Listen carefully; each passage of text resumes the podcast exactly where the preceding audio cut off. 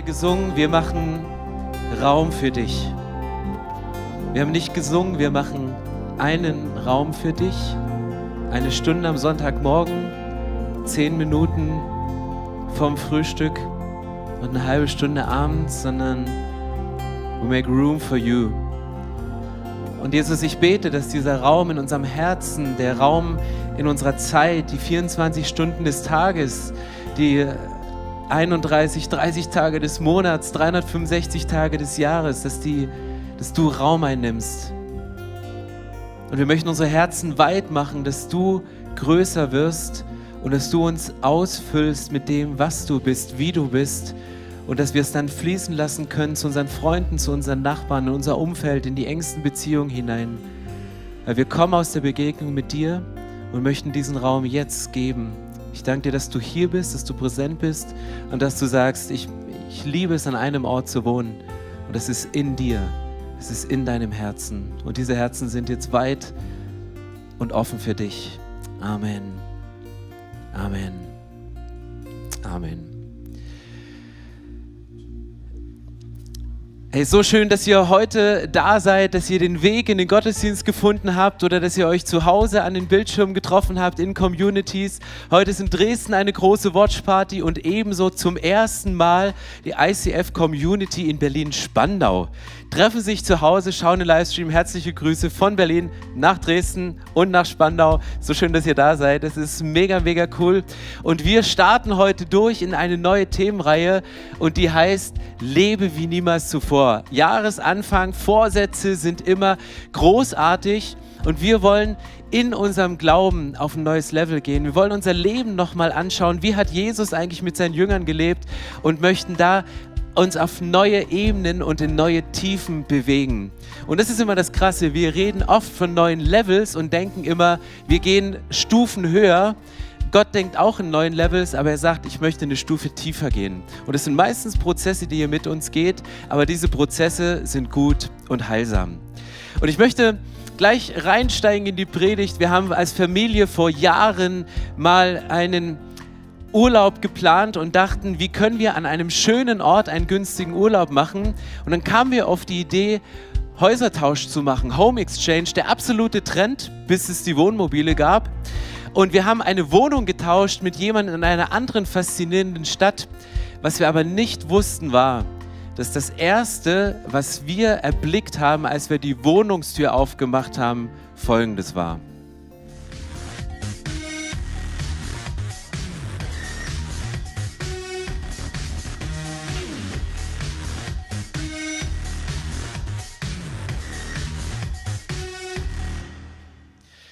Fragt sich wahrscheinlich, wie schafft es so eine wunderschöne Katze in die Predigt von ICF Berlin?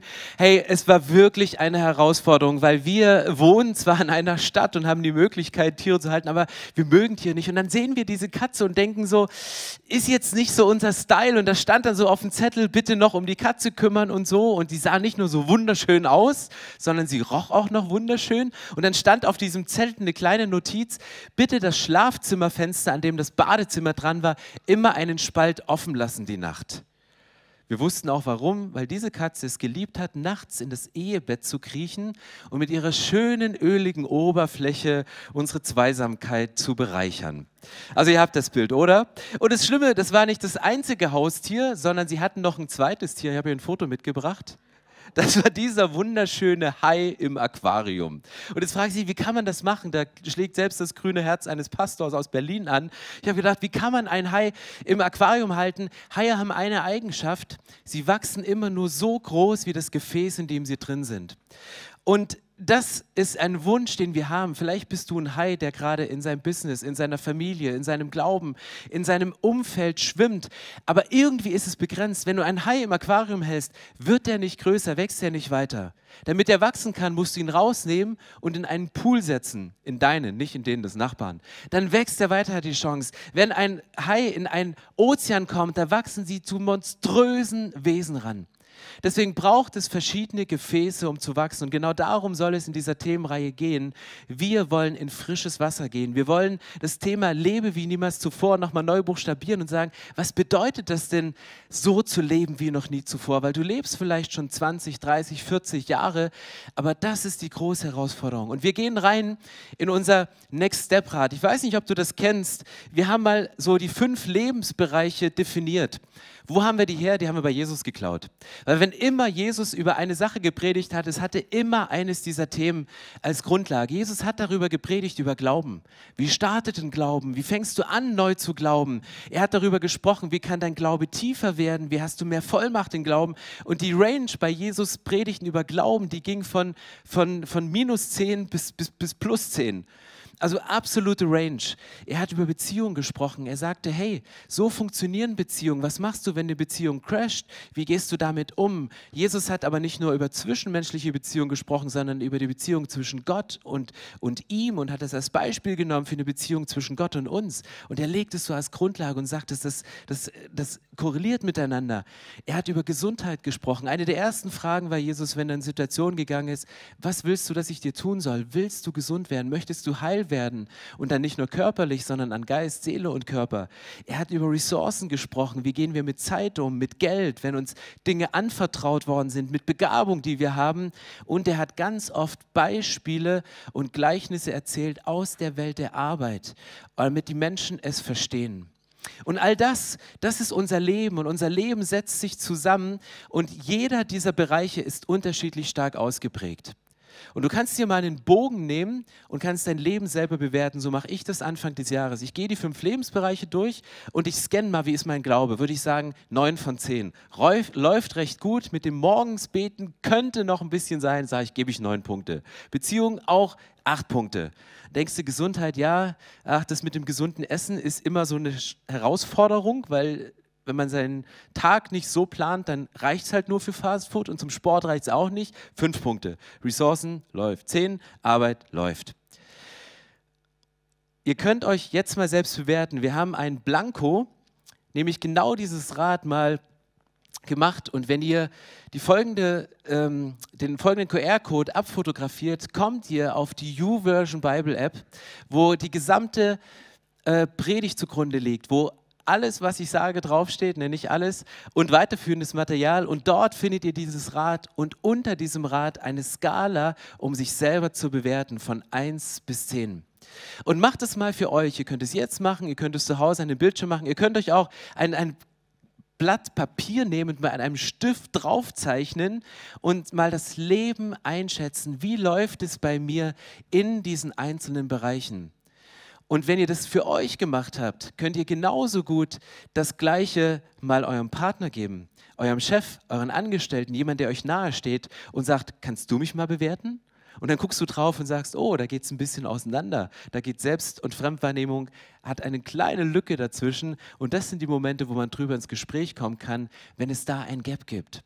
Aber das ist unser, unser Leben, das macht das Leben aus. Und wenn Jesus über Jüngerschaft predigt, dann geht er immer ganzheitlich. Jesus wollte Leute nicht zu Glaubensriesen machen, die dann Seelenzwerge sind, die irgendwie merken, bei mir läuft es nicht ganz, sondern Jesus hat ganzheitlich, ist er mit seinen Jüngern unterwegs gewesen. Und genau deswegen gehen wir heute rein. Das Problem ist bei diesen Bereichen, wenn du dich selber bewertest, du kannst in einem Bereich top sein, aber es gibt immer einen Bereich, der den Minimumsfaktor definiert, wo du das Gefühl hast, irgendwie, irgendwie verliere ich gerade Kraft. Irgendwie plätschert mein Leben so ein bisschen vor mich hin. Irgendwie geht mir Energie verloren und ich, ich weiß nicht wo. Und du guckst dir diese Lebensbereiche an und sagst, ja, äh, ich, ich will ja gerne im Glauben wachsen. Aber du wächst im Glauben irgendwie nicht, weil bei deinen Ressourcen ein, ein Hahn offen ist, wo du das Gefühl hast, hey, das plätschert und es läuft raus. Und du kommst an den Punkt und sagst, hey, wieso, wieso komme ich, komm ich an einem Punkt nicht weiter? Ich, ich wünsche mir doch, dass mein Glauben wächst. Ich wünsche mir doch einen großen Pool, wo ich mich ausbreiten kann. Aber anstatt dass mehr Fülle und mehr Frische und mehr Energie und mehr Kraft in meinem Leben kommt, läuft es hier raus Die Bereiche, die laufen, sind die, wo du in deinem Leben dir eine niedrige Bewertung gegeben hast. Es sind nicht die vollen Bereiche, die dein, dein Maß definieren, sondern es ist der Minimumsfaktor. Und deswegen sagt Jesus, ich gehe mit euch an die Punkte ran.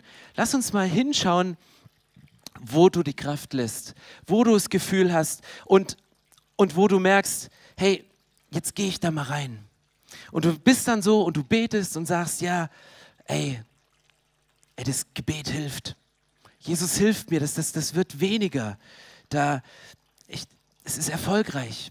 Und dann gehst du in diesen Bereich und, und denkst, irgendwann hört es auf zu laufen. Irgendwann bin ich wieder stabil. Irgendwann bin ich an dem Punkt, wo es läuft. Und dann hört dieser Punkt auf zu laufen und du sagst, hey, ich habe mein Leben wieder im Griff. Und dann gehst du wieder in dieses Rad und stellst fest, ja, komm, lass mich nochmal einen anderen Lebensbereich angucken. Und dann stellst du auf einmal fest, der eine Bereich ist leer gelaufen. Da läuft es nicht mehr. Und auf einmal geht ein anderer Hahn auf und du denkst, krass, die Predigt wird für Ü40 Männer für eine Herausforderung. Und du stehst da und irgendwie denkst du, ich will mehr, aber es läuft nicht mehr. Ich habe euch eine Slide mitgebracht und vielleicht kennt ihr die, dass man im Leben durch verschiedene Zonen durchgeht. Es gibt die Komfortzone, es gibt die Angstzone, es gibt die Lernzone und es gibt eine Wachstumszone. Was wir alle lieben und was gut ist und was wir auch brauchen in einzelnen dieser Lebensbereiche, ist die Komfortzone, wo wir Kontrolle haben, wo wir gewohnte Prozesse haben, wo wir mit einer gewissen Sicherheit leben, wo Routinen unseren Alltag bestimmen, wo wir sagen, hey, das ist safe, das ist stabil. Und dann kommst du am Sonntag in eine Predigt und du wirst herausgefordert, in fünf Lebensbereichen Next Level zu gehen und du, du kommst irgendwie nicht weiter, aber du willst in diese Wachstumszone. Du wünschst dir, dass du Ziele erreichst, dass du einen Sinn findest für deine Bereiche, dass du eine neue Selbstsicherheit bekommst und auch mit einer Zufriedenheit lebst. Aber aus der Komfortzone in die Wachstumszone kommst du nur, indem du die anderen Bereiche durchgehst. Und die erste Zone, Zone in die du reingehst, ist die Angstzone. Und die ist gekennzeichnet von einer Unsicherheit. Soll ich es wirklich machen oder lasse ich es lieber sein? Du lehnst es ab, weil du sagst, ich, ich will diesen Schritt nicht gehen, weil dann, dann müsste ich ja Sachen aufgeben, dann müsste ich mich ja ändern. Du fängst an, Ausreden zu suchen. Wenn du die Bibel scannst, wenn Menschen berufen worden sind, aus der Komfortzone raus, in eine Wachstumszone reinzugehen, mussten sie durch diese Angstzone raus. Mose hatte diese Ausrede, hey, sorry, ich kann überhaupt nicht reden. Wie soll ich ein Volk führen mit so und so vielen Millionen Leuten? Das geht überhaupt nicht. Und manchmal bricht man dann noch was ab und manchmal müssen Dinge auch abgebrochen werden.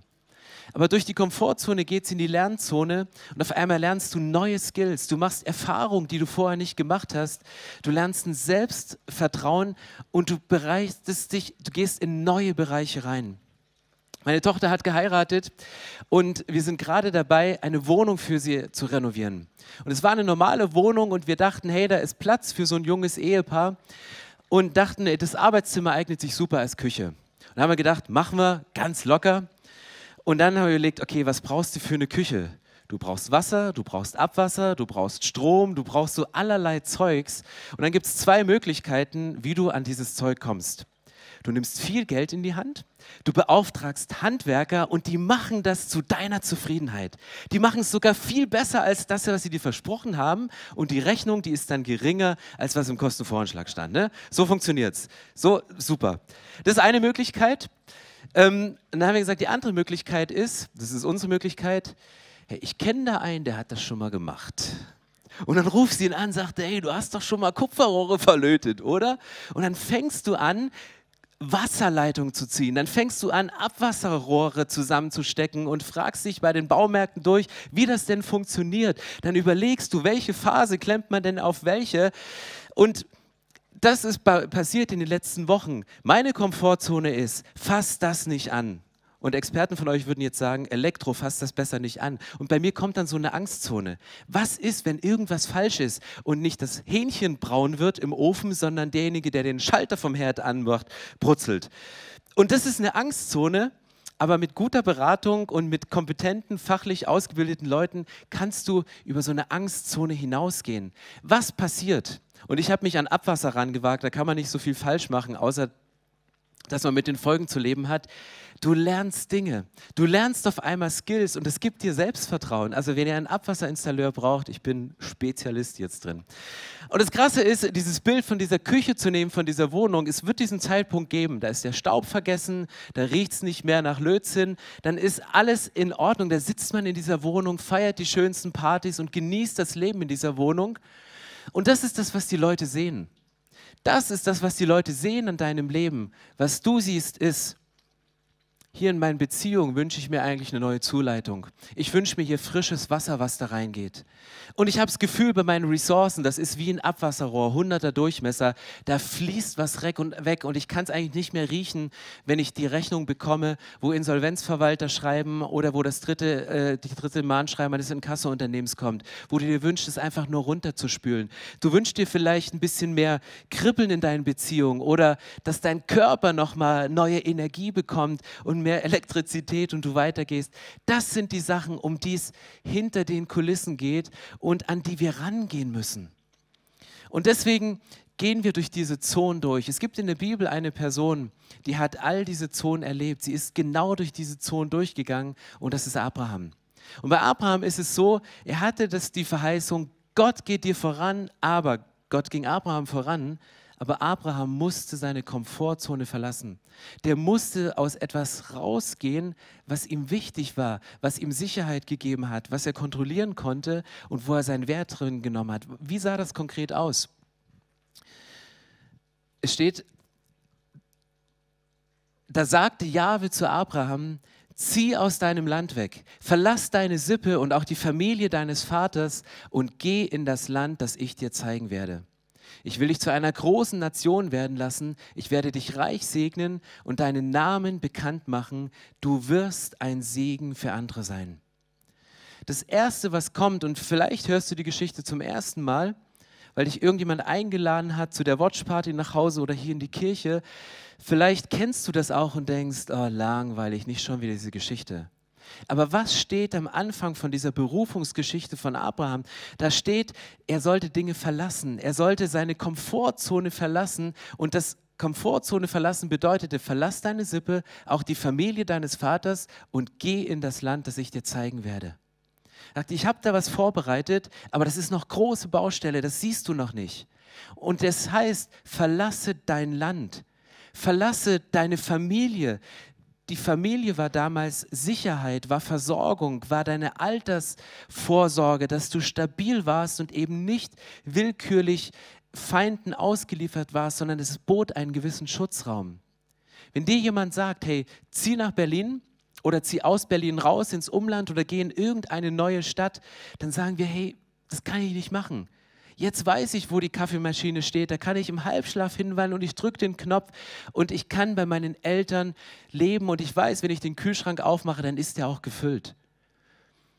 Aber die Herausforderung, loszuziehen in etwas Neues, heißt immer etwas loszulassen. Es gibt Leute, die treffe ich, ich spreche mit denen in der Lounge und es werden immer mehr, die sagen, ich habe in einem netten, beschaulichen Dorf gelebt manchmal in Süddeutschland, manchmal im Norden, überall, aber ich hatte den Impuls, nach Berlin zu ziehen. Und mach das mal, aus dem Haus deiner Eltern eine Stadt zu ziehen, wo du sofort eine Wohnung bekommst, die super günstig ist, wo alles schnell geht, die vorher komplett renoviert wird. Und ich denke mal, ihr seid Freaks.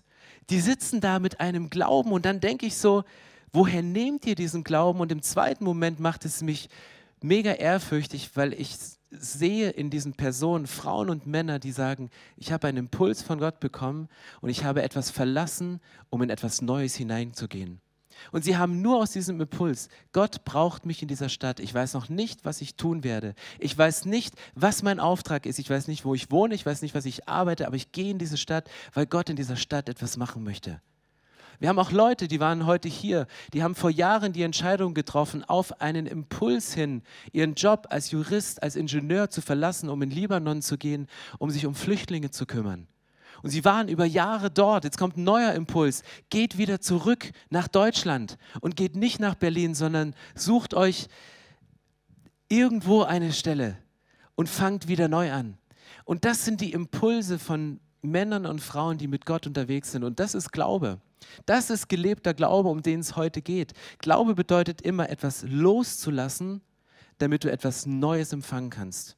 Immer das Gleiche. Du lässt etwas los, damit deine Hände wieder frei sind für etwas Neues. Und das ist das, was Gott von Abraham forderte. Er forderte ihn auf, seine Familie und seine Sicherheiten, seine Komfortzone loszulassen. Und was passiert dann? Dann kommt Gottes Zusage und er sagt, du verlässt deine Familie, aber ich mache dich zu einem großen Volk. Ich werde dich segnen und ich werde deinen Namen bekannt machen und du wirst ein Segen für andere sein. Warum ist Abraham im Neuen Testament als ein Glaubensheld bezeichnet? Warum wird er so herausgehoben? Weil er Glauben gelebt hat, indem er Dinge losgelassen hat, Dinge zurückgelassen hat, um neue Sachen in Empfang zu nehmen, um in neue Schritte hineinzugehen. Und Abraham ist nicht bekannt wie für irgend, als irgendein Spezialist wie Mose, der große Führer, oder andere Leute wie David, der König, oder Salomo, der Sprüche geschrieben hat, der für seine Weisheit bekannt war. Er war nicht so der Spezialist, sondern Abraham war mehr so der Generalist, wird aber im Neuen Testament, wird er als der Glaubensheld gehighlightet und dargestellt als jemand, der, der ein Vorbild ist für unseren Glauben. Warum? Weil er ganzheitlich gelebt hat. Und was hat er ganzheitlich gelebt? Im Hebräischen gibt es zwei verschiedene Worte, die in diesem Text sich versteckt haben. Das eine ist Schleimut, das bedeutet ganz sein, das bedeutet eine Einheit zu sein. Und es hat was von Authentizität, das hat, das hat was von Ganzheitlichkeit. Und in diesen Bereichen war Abraham unterwegs. In diesen Bereichen hat er gelebt, hat er gearbeitet und er musste für sich buchstabieren, was ist mein nächster Schritt, den ich gehen kann? Wo muss ich was verlassen und wo nehme ich was ein und wo kann ich mich auf eine Sicherheit, die ich gerade habe, zurücklehnen, um da zu sein? Und das zweite Wort, was sich in diesem Text versteckt hat, ist Shalom. Und Shalom bedeutet ein Friede. Und ich glaube, dass das ein Persönlichkeitsmerkmal ist für Menschen, die ganz eng im Glauben leben und die mit Gott unterwegs sind. Dass sie Shalom und Schlemut leben, dass sie eine Ganzheit, eine Einheit mit sich leben, dass das, was sie sagen, das, was sie leben, übereinstimmt und dass es gepaart ist mit diesem inneren Frieden, mit dieser Überzeugung, ich bin da, wo Gott mich haben will. Egal in welcher Zone ich mich gerade befinde, aber ich gehe genau durch diese Phasen durch. Und Abraham ist nicht ein Spezialist für einen Bereich, sondern Generalist. Vielleicht wirst du als Spezialist auf Arbeit gebraucht, weil du mit Aktien handelst, weil du Bitcoins kaufst, weil du Kryptowährungen erfindest oder an einer neuen gerade schreibst. Da braucht es sicher Spezialist. Aber wenn wir über den Glauben gehen, sind all diese Lebensbereiche einbezogen. Und Gott verspricht Abraham, dass er sich um Bereiche Glaube, Familie und Freundschaften bei ihm kümmert. Wie macht er das ganz konkret? Glaube ist der erste Bereich, um den er sich kümmert und sagt, ich habe dir versprochen, ich bin bei dir. Und Gottes Verheißung, er erneuert sie. Abraham hält sich an diese Verheißung. Und Glaube ist dieses ganzheitliche. Glaube ist nicht getrennt, Gott sonntags Raum zu geben für eine Stunde in der Woche, für ein paar Minuten, sondern die ganze Zeit mit ihm unterwegs zu sein, mit ihm zu sprechen, mit ihm zu kooperieren und mit dem Heiligen Geist unterwegs zu sein. Das ist Glaube. Und Glaube ist so ganzheitlich. Abraham versteht Gott als liebenden Vater. Und deswegen tut Abraham Sachen nicht, weil er weiß, Gott ist bei mir. Es gibt gewisse Dinge, die würdest du vor deinem irdischen Vater nicht machen. Mach sie auch vor deinem himmlischen Vater nicht. Es ist Glaube, der tiefer geht, als nur an der Oberfläche zu kratzen. Gott verspricht Abraham eine Familie. Er sagt, das, was was er bereit ist zurückzulassen, sagte, ich gebe es dir wieder, aber ich gebe es dir in einer neuen Form wieder. Ein großes Volk, eine, eine Sippe, eine Verwandtschaft. Ich, ich mehre das. Ich, ich gebe dem eine größere Tiefe und eine größere Breite. Gott sagt nicht nur, gib mir was her, weil ich, Gott will uns nichts wegnehmen. Gott wünscht sich, dass wir unsere Hände öffnen, um neue Dinge reinzulegen. Und manchmal ist es nur eine veränderte Sicht auf eine bestehende Beziehung, die wir brauchen, um dort wieder frisches Wasser oder frischen Wind reinzubekommen. Und er verspricht ihm Freundschaften. Wir werden noch mal extra eine Predigt machen zum Thema Beziehung, aber die habe ich ganz ans Ende der Serie gelegt, weil ich will mich da top drauf vorbereiten. Aber hier, wenn du in der hebräischen Sprache gibt es zwei Worte für Freundschaften. Das erste ist Jedid, das zweite Chaver. Jedid bedeutet Hand in Hand.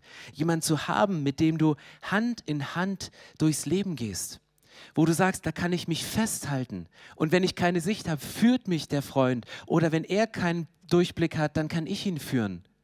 Und er spricht von einer gegenseitigen Verpflichtung. Ich verpflichte mich jemand anderem, um für diesen anderen zu einem Segen zu werden, weil Gott dich berufen hat, in einer Freundschaft den anderen zu stützen. Ist übrigens genauso gleich in einer Ehe, in einer Beziehung. Weißt du, warum Gott dir einen Partner gegeben hat? Die richtige Antwort wäre, oder die spontane Antwort wäre jetzt, damit er mich glücklich macht. Findest du nirgendwo in der Bibel.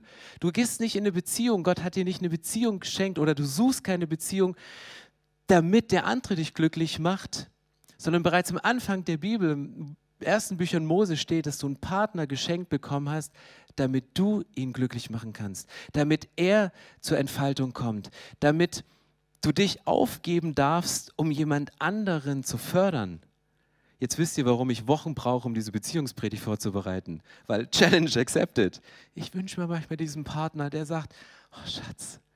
Und, und ich glaube, es ist, wer fängt an, sich im Überbieten, dass es dem anderen gut geht, dass der andere sich entwickeln kann, ist eine Riesenherausforderung. Aber das ist biblisch und lass uns das vertiefen in ein paar Wochen. Aber das ist die Challenge, die wir haben, wenn wir über diese Lebensbereiche sprechen. Ich verpflichte mich jemanden, damit es ihm gut geht. Ich verpflichte mich jemanden, damit er sich top entwickeln kann, nicht damit er meine Wünsche und meine Sehnsüchte und Bedürfnisse stillen kann. Und das ist das Gottesversprechen an ihn. Und dieser Satz, den kennt ihr wahrscheinlich. Ich habe ihn die Woche in der Lounge gelesen, weil ich habe gefragt, okay, lass uns mal beim Thema Glauben anfangen und, und Gebet. Wie, wie kann ich mein Glauben denn auf ein neues Level bringen? Ich wünsche mir mehr Fülle und ich habe die Vision gelesen, so als Kirche ist es unsere Leidenschaft, dass Menschen Jesus ähnlicher werden, dass sie furchtlos leben und ihr Umfeld positiv verändern. Und ich habe das so gelesen, habe, äh, so eine Kirche wünsche ich mir. Und dann dachte ich, wie kann man damit anfangen und wie kann man das anwenden? Und habe ich mich mal hingesetzt und habe die Sachen mal auf mein Gebetsleben angewandt, um meinen Glauben weiterzubringen. Und bin auf vier Punkte gekommen, die relativ einfach sind. Das erste ist, bete wie Jesus. Da dachte ich, okay, was heißt das denn, in Haltung und in Form wie Jesus zu beten? Das meint nicht, sich mal niederzuknien, mal die Hände zu heben, mal die Hände zu falten, sondern in Haltung und Form. Die Gebetshaltung von Jesus war, er ging in ein Gebet und er sagt, ich habe eine klare Vorstellung von meiner Zukunft. Ich habe eine klare Vorstellung von meinem Wachstumsbereich. Und ich weiß, sagt Jesus, ich werde ans Kreuz gehen müssen. Und ich habe Angst. Angst, der so groß ist wie Blutstropfen, Schweiß. Aber ich gehe da durch, weil ich mir wünsche, dass Gott und Menschheit, dass wir zusammenwachsen und eine Einheit werden. Und es ist nur möglich. Jesus ist da durchgegangen und in Haltung und Form wie Jesus zu beten. Lies deine Bibel und versuch mal daran zu gehen. Das zweite ist, bete leidenschaftlich. Steht alles in unserer Vision. Dachte so, okay, was heißt es denn, leidenschaftlich zu beten? Das heißt zum einen, wann immer sich die Gelegenheit ergibt zu beten, bete los. Katrin ist uns ein Riesenvorbild, ist in unserem Core-Team. Und wann immer wir da sind, hey, lass uns doch mal beten. Lass uns zum Schluss noch mal beten. Zwischendurch, wir sitzen da und überlegen, wie machen wir das jetzt mit den neuen Tests und die werden teuer. Hey, ich habe eine Idee, lass uns doch noch mal beten. Und das ist eine Leidenschaft, die sich ausdrückt im Gebet. Und das kann man aussprechen, aber auch inhaltlich. Wisst ihr, was inhaltlich leidenschaftliches Beten ist? Wenn du Weihnachten deine Carrera-Bahn wieder aufbaust oder die Modelleisenbahn auspackst und mit Gleichgesinnten drüber sprichst, wo deine Familie schon die Augen rollt, ach schon wieder das Thema, die Leidenschaft, die Leute, die die Leidenschaft teilen, die reden drüber und das ist das, das zentrale Thema. Und sprich mit Jesus, bete leidenschaftlich, bete aber auch furchtlos. Und das in Inhalt, Haltung und Form furchtlos zu beten, das auszusprechen, auch Jesus furchtlos für Dinge zu bitten, die passieren, und bete gesellschaftsrelevant. Da geht es um den Inhalt. Lass uns als Kirchen unseren Glauben, unser Glaubensgefäß größer machen, indem wir für die Sachen beten. Wenn wir prophetisch im Voraus Sachen sehen, wenn wir uns als Gesellschaft so weiterentwickeln, werden wir da landen. Und die einzige Möglichkeit, um das zu unterbrechen, dass wir da landen, ist für uns, dass wir auf die Knie gehen und gesellschaftsrelevant beten. Weil das Sterben der Hochkulturen ist ein krasses Thema. Du kannst eine Hochkultur sein und es passieren verschiedene Umstände von innen, von außen und das ganze System crasht. Und wenn man davor steht und denkt, hätte ich nie erwartet. Es war doch alles so stabil. Es war doch alles so safe. Wir sind doch so eine Industrienation. Wir wissen doch, wo es lang geht. Wir sind doch so gut. Und es können Umstände passieren von innen, von außen, wo das Ganze sich auf einmal verändert. Und wir arbeiten mit an verschiedenen gesellschaftlichen Bereichen, um sie weiterzubringen. Aber es ist unsere Herausforderung, genauso auch zu beten und auf die Knie zu gehen und weiterzugehen. Und die Frage ist, wie betest du? Ist ein bisschen einfacher eine Skala von 1 bis 3. Ordne dich mal ein. Ich bete um fast nichts. Ich bitte Gott um erreichbare Dinge oder ich bitte Gott um unmögliche Dinge. Vielleicht wünschst du dir zu sagen, ich, ich stehe hier in mein, mein ganzheitliches Leben und so, ich habe eine gute Grundfülle und man sieht dieses Level, aber eigentlich wünsche ich mir mehr. Vielleicht betest du für ein größeres Aquarium, für einen Pool, für ein Meer, wo du dich austoben kannst, aber unabhängig von der Größe deines, deines Pools, unabhängig von dem Container deines Lebens und dein Charakter, der sich aus dem zusammensetzt, dein, Dein Charakter ist der Container für den Segen von Gott in deinem Leben. Und es gibt immer zwei Punkte und das ist die Herausforderung an, am Leben mit Gott. Weil in einer Beziehung zu Gott spielst du eine Rolle, für Jesus die Hauptrolle und Gott spielt eine Rolle. Und Jesus wünscht sich, dass Jesus in deinem Leben auch eine Hauptrolle spielt. Und es gibt immer zwei Sachen. Das eine ist, was können wir tun und was kann nur Gott tun. Wenn wir unsere Lebensbereiche scannen und auf einmal merken, hey, ich wünsche mir eine Fülle mehr, ich wünsche mir mehr und mehr, und du sagst, und Gott schüttet nach und, ähm, und du merkst, irgendwie, es tut sich nichts, es fließt ja irgendwie raus, dann ist das, was du tun kannst, nach einer Analyse deiner Lebensbereiche zu sagen, hey, an dem Bereich Ressourcen, an dem Bereich Beziehung, da, da plätschert's. Ich gehe auf die Knie, ich gehe zu Jesus und ich, ich, ich schließe diesen Hahn. Ich mache hier zu. Ich setze hier eine Grenze für den Feind. Ich setze hier Grenze für jemanden, der versucht, in unsere Beziehung einzudringen. Ich mache hier zu. Und dann setzt du dich hin und sagst, hey, ich wünsche mir mehr Fülle. Und Jesus verspricht uns eine Fülle in unserem Leben. Und Jesus sagt, hey, ich rede von Leben im Überfluss. Ich rede von einer Frische und und jetzt hast du die Chance, auf unterschiedliche Art und Weise zu beten. Die erste Form ist, ich bete Gott um fast nichts. Und das funktioniert ganz einfach. Nichts, um nichts zu beten ist nichts. Um nichts zu, nichts zu beten ist einfach. Du musst einfach nichts machen. Einfach Hände und Füße stillhalten. Du kannst aber einen Punkt weitergehen und sagst, okay, ich bitte Gott um, um erreichbare Dinge. Und dann fängst du an zu beten und sagst, hey, diesen, diesen Abschluss würde ich gerne machen. Aber ganz ehrlich, ich ähm, weiß, dass ich ihn schaffen werde, weil ich bin gut, ich bin intelligent, ich bin clever. Und warum betest du nur um erreichbare Dinge? Weil du enttäuscht worden bist, nicht von Menschen, sondern von Gott, weil für die Dinge, für die du gebetet hast, die irgendwie unerreichbar waren, sie sich irgendwie nicht eingestellt haben im Leben. Und du bist da stehen geblieben, aber was du auf einmal merkst ist, hey krass, ey, es tut sich was in meinem Leben.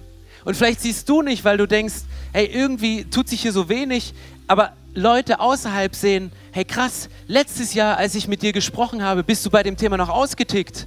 Ich habe nur ein Thema angetriggert in unserer Beziehung und du bist auf die Palme gegangen, du hast mich angeschrien. Und diesmal muss ich es dreimal sagen, bevor du mich anschreist. Du machst eine krasse Entwicklung.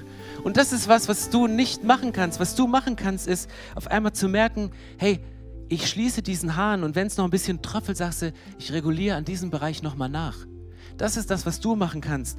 Das ist, was Gott machen kann. Die Fülle kann nur er schenken. Fülle in deinem Leben, die kann nur er schenken.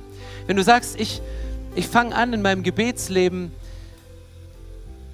in eine neue Tiefe zu gehen, Und ich fange an, für Menschen zu beten, die krank sind, weil Gott dir eine Berufung gegeben hat, aus deiner Komfortzone rauszugehen und dir zu sagen, hey, bitte fang an, im Glauben Dinge auszusprechen, Dinge loszulassen mit deinem Mund, damit sie so wahr werden.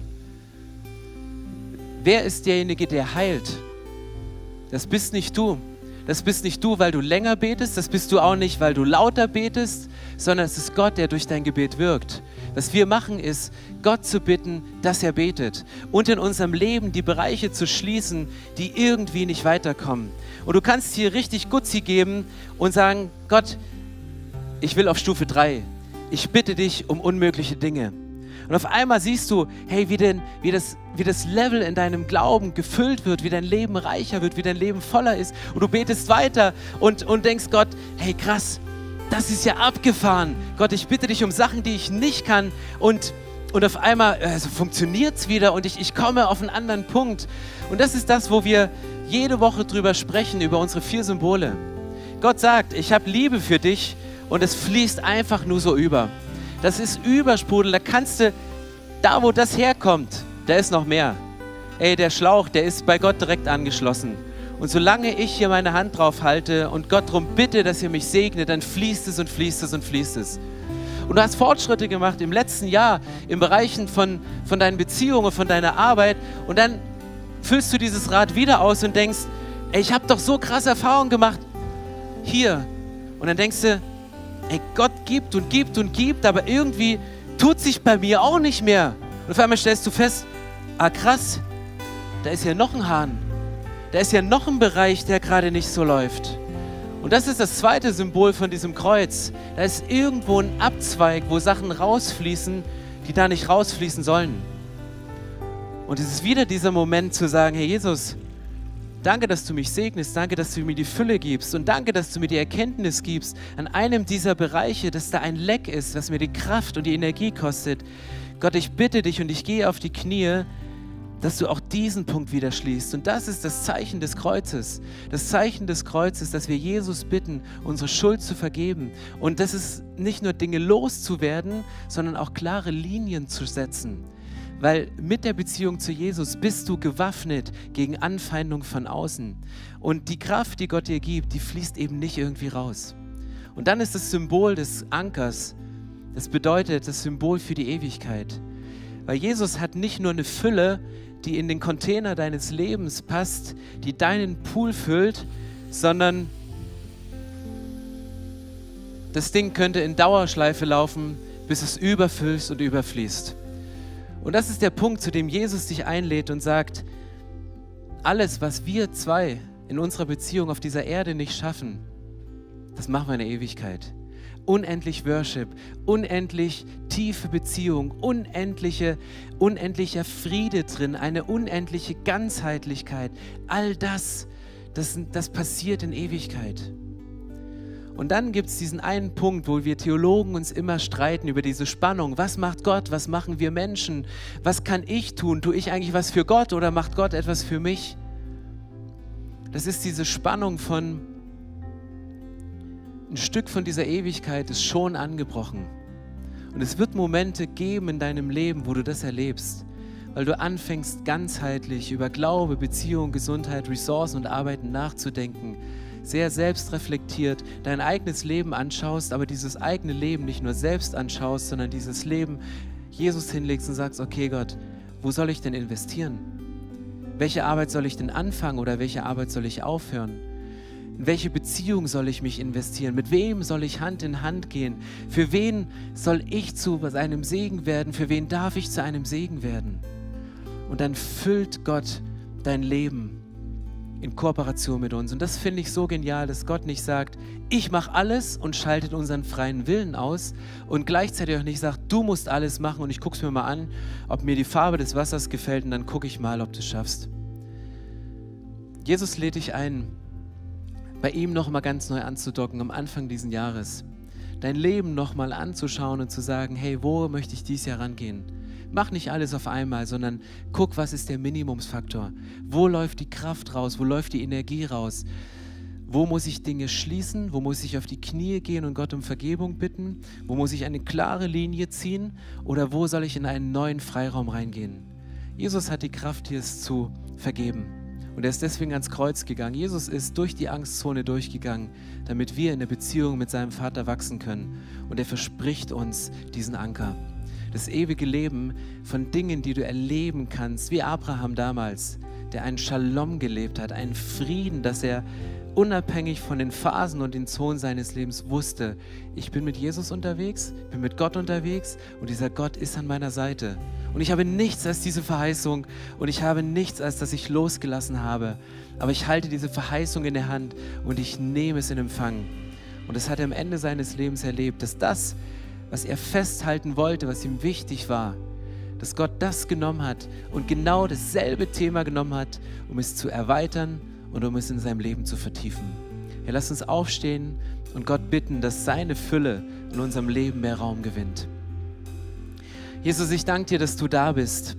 Ich danke dir, dass du uns nicht alleine lässt auf dieser Erde und uns so als Container, die so aneinander rempeln, aber die innerlich eigentlich total leer sind und kein Fassungsvermögen haben, irgendwie durchs Leben gehen, sondern dass du über eine andere, über eine nicht sichtbare Dimension sprichst, mit der du uns füllen möchtest mit einer Ganzheitlichkeit, mit einem Shalom, mit einer Berufung, mit einem inneren Frieden ganz bei dir zu sein. Und Jesus, ich bete jetzt für, für uns als Kirche, für Männer und Frauen, die hier im Raum sind, die zu Hause sitzen und vielleicht alleine den Livestream schauen, weil Beziehung das Minimumsthema ist in ihrem Leben. Dass du uns hilfst, das Menschen Mögliche zu machen und Dinge abzuschließen und Dinge zuzumachen, damit deine Fülle in unserem Leben steigen kann. Gott, ich danke dir, dass deine Fülle nie aufhört. Ich danke dir, dass du ans Kreuz gegangen bist, genau damit, dass Abzweigungen in unserem Leben, wo, wo Dinge in Bereiche dieser Welt hineingeflossen sind, die eigentlich dir gehören. Jesus, ich bitte dich jetzt ganz konkret darum, dass du uns vergibst, dass es Momente gab, wo wir Dinge dieser Welt angebetet haben und nicht dich. Ich bete, dass du uns das vergibst. Wo Dinge, die uns wichtig waren, auch einer dieser Bereiche, wir auf den Sockel gesetzt haben und wir haben ihn angebetet, haben sie zum Lebensmittelpunkt gemacht, haben uns von ihm Kraft und Segen erhofft und dieser Segen blieb aus und es hat nur noch mehr Hähne geöffnet, das Wasser rausgeflossen ist. Ich bete, dass du jetzt heilend kommst und Dinge verschließt, dass du Wunden verschließt, dass du diese Wunden dicht machst und dass du mit deiner Fülle und deinem Shalom in uns Raum einnehmen kannst. Weil du bist ein Gott von Verheißung. Du bist ein Gott, der sagt, wenn ich dich bitte, etwas loszulassen und vors Kreuz zu legen und Vergebung zu bitten, dann, dann nicht, um dir was wegzunehmen, sondern damit deine Hand frei ist, um etwas Neues zu empfangen. Und wir wollen an diesen Verheißungen festhalten, an dieser Verheißung, was du uns gesagt hast und auf diese Verheißung zuzugehen. Und das, was du, ich weiß nicht, was du individuell einzelnen Menschen gesagt hast, aber was du uns versprochen hast, ist, wer mit mir in eine Verbindung kommt, wer mich vor den Menschen bekennt, wer mich um Vergebung bittet für seine Schuld, wer mit mir in einer Beziehung lebt, der wird mit mir eine Ewigkeit verbringen. Für den ist der Tod keine Grenze mehr, sondern der Anfang für ein Leben in absoluter Fülle, von dem wo er jetzt einen kleinen Vorgeschmack bekommen hat. Und deswegen beten wir Gott, dass du uns füllst mit deinen Verheißungen und dass du jetzt während der Worship-Zeit, in die wir reingehen, unsere Verheißung nochmal erneuerst, wenn wir eine haben, sie auffrischt, dass wir wieder dran denken, uns daran erinnerst oder uns eine komplett neue Ausrichtung gibst oder uns eine Analyse schenkst von unserem Leben, dass wir auf einmal feststellen, ja, ich, ich kann in Glauben nicht wachsen, weil mein Minimumsfaktor Ressourcen ist. Oder ich wachse in meinen Beziehungen nicht, weil der Glaube mein Minimumsfaktor ist. Jesus, wir gehen jetzt in eine Zeit, wo wir mit dir interagieren wollen.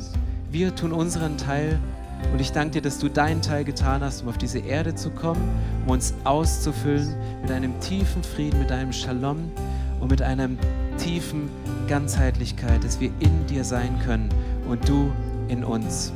Amen. So schön, dass du dich von zu Hause oder unterwegs dazugeschaltet hast, um eine unserer Predigten zu hören.